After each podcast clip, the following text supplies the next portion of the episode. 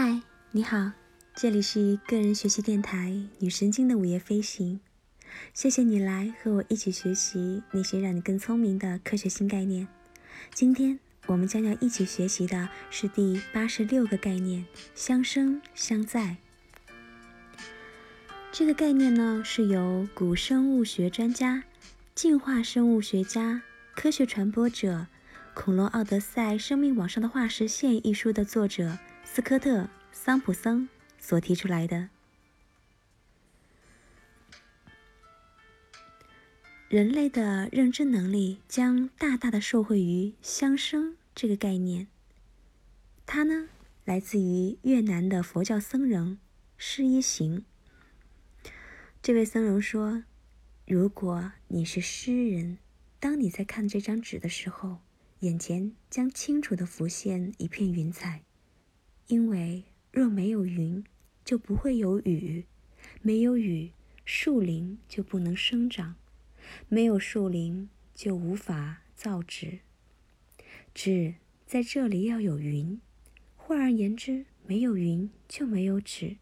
所以说，云和纸互为彼此。我们称这种关系为相生。字典里面没有这个词，它由相与生。组成的生还是相生？你不能只有你自己，而是必须与万事万物相生。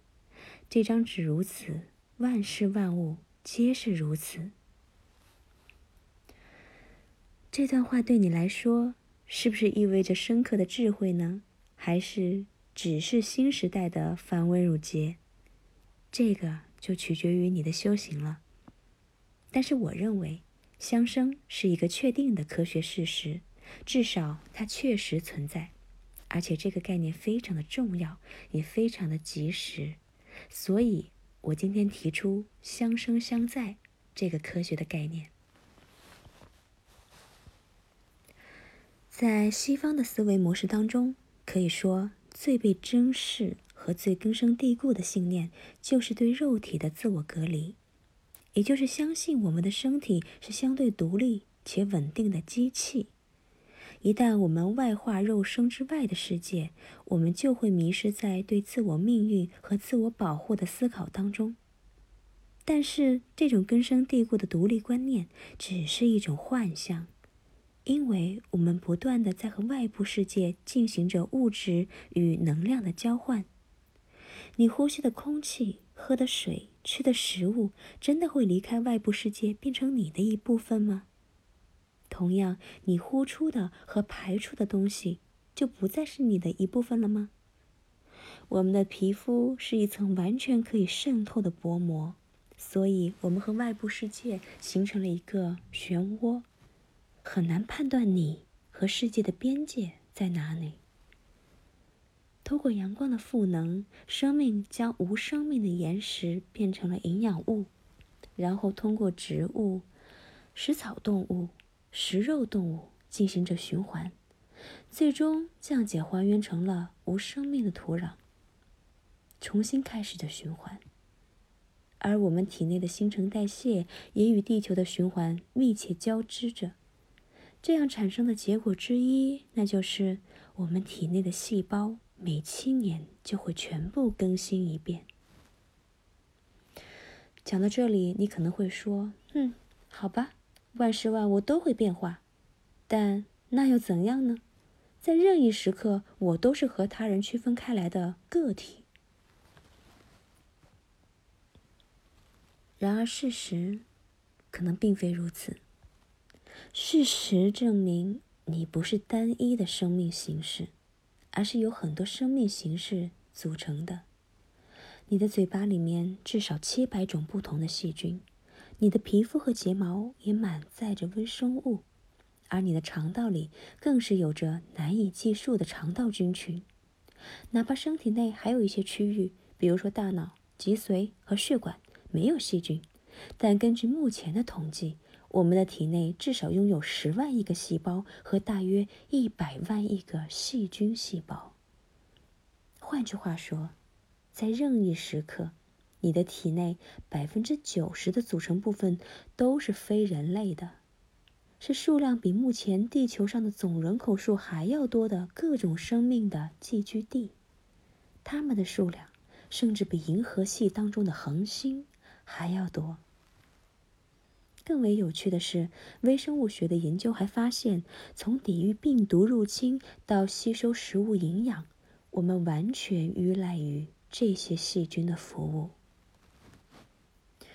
如果我们在不停的与外部世界进行交换，我们的身体每隔七年就会完全的更新。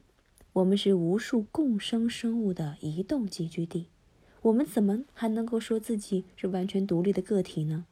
你绝对不是独立的存在呀！认为自己的身体是机器的这种偏见，不仅仅是错误的，而且是灾难性的。我们每一个人都处于一个巨大的漩涡当中。这是流淌了数十亿年的河流当中一个瞬息万变且有无限能量的漩涡。在很多时候，划分自己与他人的界限是非常武断的行为。这样的界限出现在很多地方，他们被根据个人对自我的认识进行着划分。但是。我们必须学会将自己看作一个可渗透、与他人交互的自我，而不是一个孤立的个体。我们可以将自我置于更大的自我当中，包括物种的自我和生物圈的自我。相生的这个观念鼓励着我们将其他的生命形式看作主体而非客体，看作历史长河当中。我们的同伴，在更为深刻的层面上，它让我们意识到自己和其他有机物都不是静态的东西，而是在历史背景中必然而深刻的发展过程。科学教育面临的最大挑战之一，就是宇宙无论在宏观还是微观的层面上，都远远超过了我们的理解，而我们。只是进化到了中间的规模，或者到了一个中型的世界而已。但是，就像我们最终接受了地球不是宇宙中心这一非直观的科学事实一样，我们也必须接受我们不在自然之外，也并不凌驾于自然之上的这个事实。我们其实完全沉浸在其中啊，相生。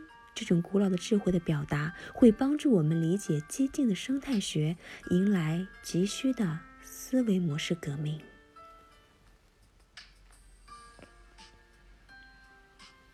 好啦，今天的学习就到这里了。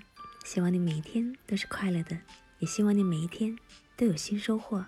我们下次再见啦！